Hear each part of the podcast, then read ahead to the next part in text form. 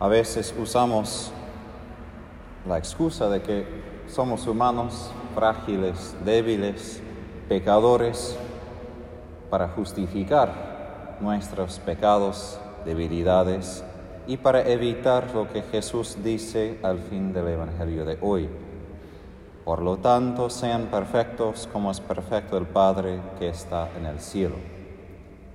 Bueno, podemos entender esto como que Él es simplemente un juez exigente que espera de nosotros una perfección exterior de inmediato, pero no refiere más que todo a lo exterior, sino lo interior, a una perfección de amor. Y por eso Jesús utiliza los ejemplos del amor, de la comparación entre el Antiguo Testamento de amar a los que nos agradan y odiar, es decir, amar menos o tener a distancia a los que no nos gustan, no nos caen bien.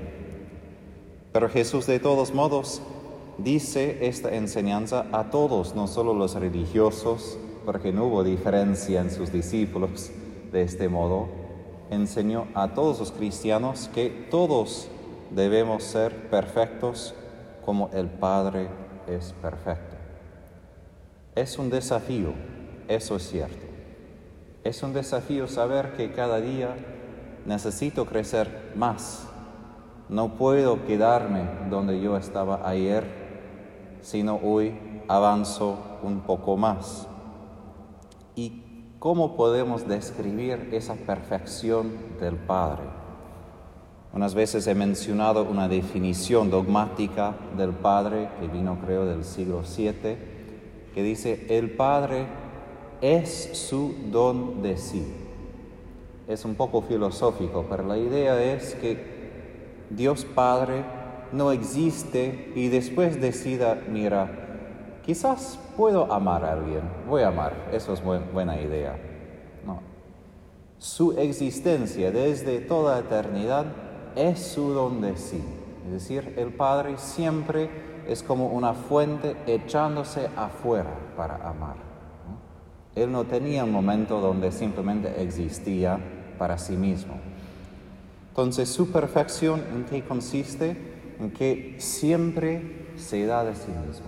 Siempre. No importa tanto a quién, por qué, qué van a hacer con mi amor, porque el Padre no puede negar quién es. Y por esto Jesús dice que entonces el Padre da la lluvia a los buenos y los malos, hace salir el sol por los buenos y los malos, no porque para Él no hay diferencia entre los buenos y los malos, sino que Él no puede dejar de ser quien es.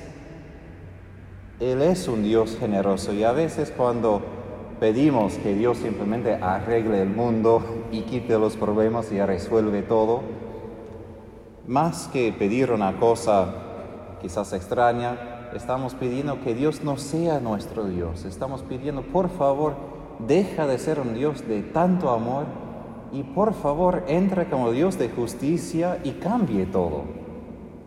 Porque eso es más a nuestro gusto.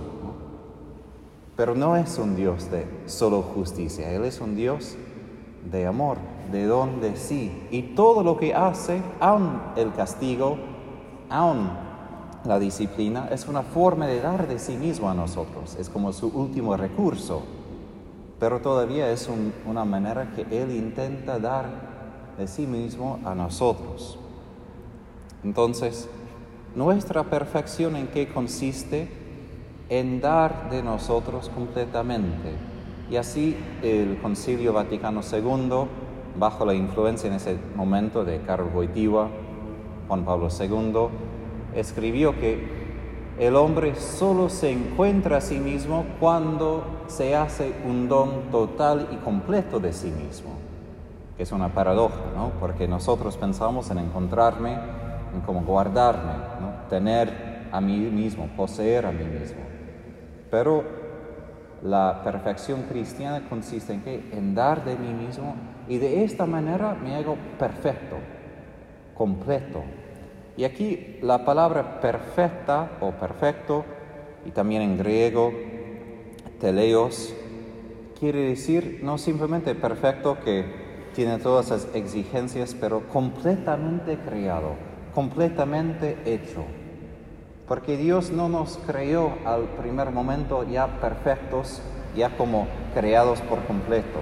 Nosotros participamos de un modo en nuestra creación continua. ¿Qué tipo de persona queremos ser? Eso decidimos nosotros con Él. ¿Qué tipo de persona quiero, soy, quiero ser yo? No solo la carrera, ni solo lo que voy a hacer hoy, pero ¿qué, cuáles serán mis cualidades, mi ser, cómo será mi ser. Y como he dicho, el ser de Dios Padre es su don de sí. Y eso es lo que Jesús está diciendo.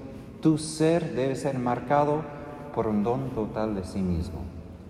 Hubo un teólogo bastante grande en su pensamiento, Hans Urs von Balthasar, fue un teólogo suiza, un amigo de Papa Benedicto cuando era cardenal Ratzinger, y él describió a Dios a través de la palabra de kenosis. Es la palabra en Filipenses 2, cuando dice que Jesús se anonadó de sí mismo. Y Pablo da esa imagen otra vez en su carta hoy a los Corintios de que Jesús siendo rico se hizo pobre por nosotros. Es decir, que Jesús se vació, se anonadó para dar de sí mismo completamente por nosotros. Y por eso Jesús puede decir a Felipe en el Evangelio de Juan, quien mira a mí, quien ve a mí, ve al Padre también. Porque cuando miramos a Jesús en el crucifijo, vemos quién es Dios Padre, un don total de sí mismo. Y por eso, cuando miramos al crucifijo, debemos mirar no solo a nuestros pecados, nuestras culpas en la carne de Jesús, sino más allá de eso, la fuerza de este amor.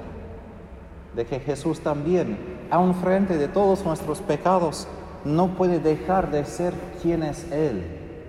Un amor, un kenosis, una fuente que echa afuera todo quien es, que no guarda nada para sí mismo.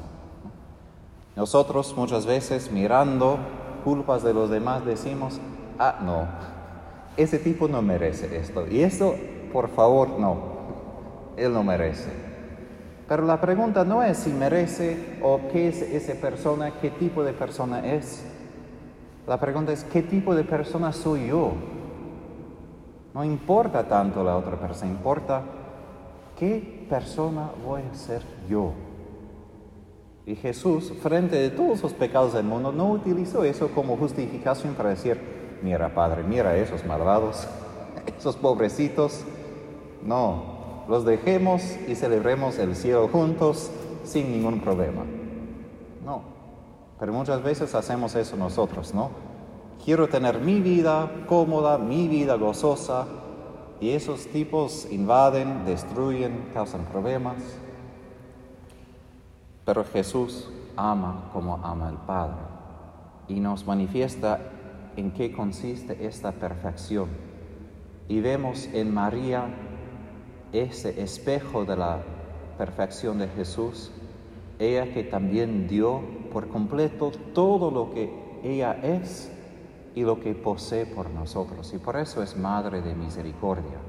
Primero porque a través de ella se encarnó la misericordia divina en la persona de Jesús, pero ella, quien de una manera especial manifiesta esta misericordia de Dios. Como parroquia tenemos privilegio de tener a ella como patrona, pero también como modelo para imitar.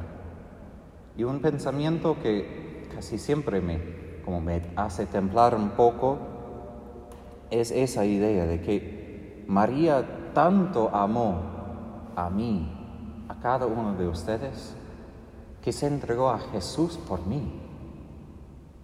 Ella, quien era madre del hijo más perfecto de toda la historia, que pasó 30 años con él, en paz. Imagínate la vida familiar de Jesús y María, sin discusiones, sin gritos, una vida perfecta. Y ella entregó a esa posesión más perfecta por mí un pecado, que sería una locura, ¿no? Sería como ir al banco y decir, mira, necesito cinco centavos ahora y te doy un millón de dólares, ¿no? Pero necesito los cinco centavos ahora. No tiene sentido según la lógica humana, pero eso no es la lógica humana, es la lógica del amor divino. Y ese tipo de mujer es María, una mujer que da de sí misma por todo, por los justos y los injustos, por los buenos y por los malos. Y ella sabía que estaba sacrificando a su hijo no solo por los apóstoles, por los santos, estaba ofreciendo a su hijo por los judíos que lo rechazaron, los soldados que lo clavaron. Y en el momento ella ofreció a su hijo, no después, cuando tenía más fuerza, en el momento de todo su dolor, decidió ofrecer su pobreza cuando no tenía nada. Y esto será el fin para mí hoy. A veces pensamos que para ser misericordioso, para ser perfecto, tenemos que ser ricos en la gracia de Dios, tenemos que tener muchas cosas para ofrecer. Somos más misericordiosos cuando, cuando somos pobres, cuando ya no tenemos nada, cuando estamos agotados, cuando solo tenemos nuestra miseria para ofrecer. María ofreció su dolor, todo el sufrimiento que tenía, porque ella no tenía nada en ese momento, sino su corazón quebrantado y su hijo quebrantado.